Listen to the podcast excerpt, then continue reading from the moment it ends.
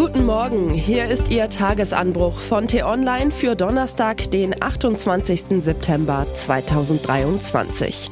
Was heute wichtig ist, immer mehr Plastikmüll überflutet die Erde. Ändert sich jetzt endlich etwas? Geschrieben von T-Online-Chefredakteur Florian Harms und am Mikrofon heute Michelle Paulina Kolberg. Fast drei Millionen Einweg-Kaffeebecher werden jedes Jahr in Deutschland verbraucht. Gekauft, ausgetrunken, weggeworfen. Ob mit Pfand oder ohne spielt keine Rolle. Sie landen so oder so fast alle im Müll. Dort werden sie keinesfalls recycelt, wie wir Einkäufer uns das in unserem naiven Gutmenschentum vorstellen, sondern in der Regel verbrannt. Alles andere wäre viel zu teuer. Schließlich sind die Becher beschichtet, damit der heiße Kaffee sie nicht sofort aufweicht. Und wenn sie verbrannt worden sind, wobei klimaschädliches CO2 entsteht, werden neue Becher hergestellt, wofür noch mehr Holz, Plastik, Wasser und Energie notwendig sind. So wie auch für all die anderen Kunststoffprodukte, die uns an jeder Ecke angeboten werden. Sage und schreibe, 430 Millionen Tonnen Kunststoff werden weltweit hergestellt pro Jahr. Doppelt so viel wie noch im Jahr 2000. Das Umweltprogramm der Vereinten Nationen rechnet damit, dass sich die Menge bis 2040 verdoppeln und bis 2060 verdreifachen wird. Daran wird auch das bereits erfolgte EU-weite Verbot von Plastikgeschirr und Besteck nichts ändern. Und gerade einmal 9% aller Plastikprodukte lassen sich mechanisch recyceln. Bei allen anderen wäre es zu aufwendig, weil sie viele verschiedene Chemikalien enthalten. Also werden sie verbrannt, in Mülldeponien zu immer höheren Bergen gestapelt oder irgendwo in die Umwelt gekippt. Die Weltmeere sind voll von Plastik, Fische und Algen sterben daran. Da kann man sich schon fragen, muss das sein? Sind wir Zweibeiner wirklich so behämmert, dass wir unseren eigenen Lebensraum und den aller anderen Lebewesen mutwillig auf Jahrzehnte hinaus vermüllen? Vielleicht heben Sie, liebe Leserinnen, lieber Leser, nun den Zeigefinger und wenden ein, dass man all das Plastikzeugs ja nicht kaufen muss. Natürlich haben Sie recht. Niemand ist gezwungen, Kunststoffverpackungen zu kaufen. Trotzdem machen es fast alle. Oder haben Sie wirklich schon mal an der Käsetheke Ihre Tupperbox über den Tresen gereicht, damit Ihnen der Gouda nicht in Folie gewickelt wird? Selbst die lautesten Appelle helfen nicht, uns aus unserer Bequemlichkeit zu reißen. Nur eines hilft. Strafen. Plastikverpackungen jedweder Art müssen so teuer sein, dass wir es uns zweimal überlegen, ob wir sie uns wirklich leisten. Das wiederum geht nur über eine staatliche Abgabe.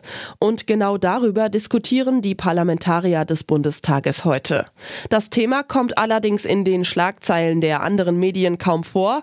Dort werden sie heute eher über Migration, Wohnraummangel, China-Strategien und all die anderen Themen lesen, die in diesem Land seit Wochen hoch und runter gebetet werden.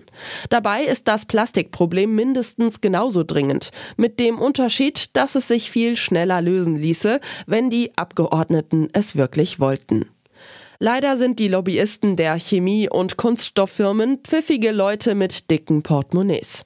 Deshalb hat sich bis dato keine Partei getraut, das Verbot sämtlicher Einwegverpackungen zu fordern. Noch nicht einmal die Grünen. Immerhin eine Sonderabgabe für Produkte aus Einwegplastik hat der Bundestag im Frühjahr beschlossen. Nun müssen die Parlamentarier nur noch entscheiden, wie hoch die Abgabe sein soll. Kommt alles, wie es immer kommt, werden es für jedes Produkt, ob Becher oder Flasche, wohl nur ein paar Cent sein. Dann wird sich nichts ändern, denn das spüren wir Einkäufer kaum.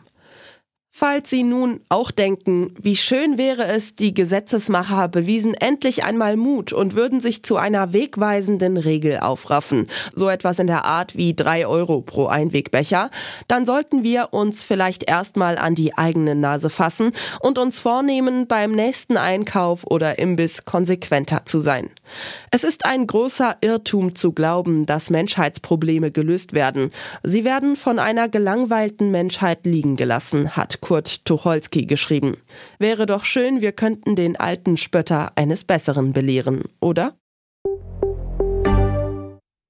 Was heute wichtig ist.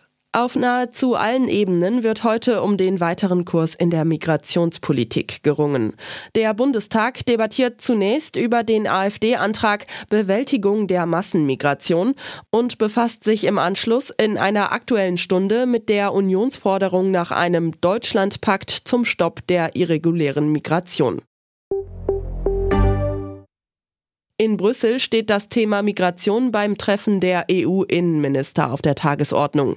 Dort wollen die deutsche Ressortchefin Nancy Faeser und ihre Amtskollegen darüber beraten, warum es mit der großen europäischen Asylrechtsreform nicht vorangeht, auf die man sich bereits im Juni verständigt hat. Im vergangenen Monat haben die USA den Weg freigemacht. Heute wird der Deal in Berlin besiegelt. Israel verkauft Deutschland sein gemeinsam mit den Amerikanern entwickeltes Raketenabwehrsystem Arrow 3. Und was ich Ihnen heute insbesondere empfehle, bei uns nachzulesen, Forscher haben herausgefunden, irgendwann wird es auf der ganzen Erde zu heiß, um darauf zu leben. Bis dahin ist es allerdings noch ein Weilchen hin.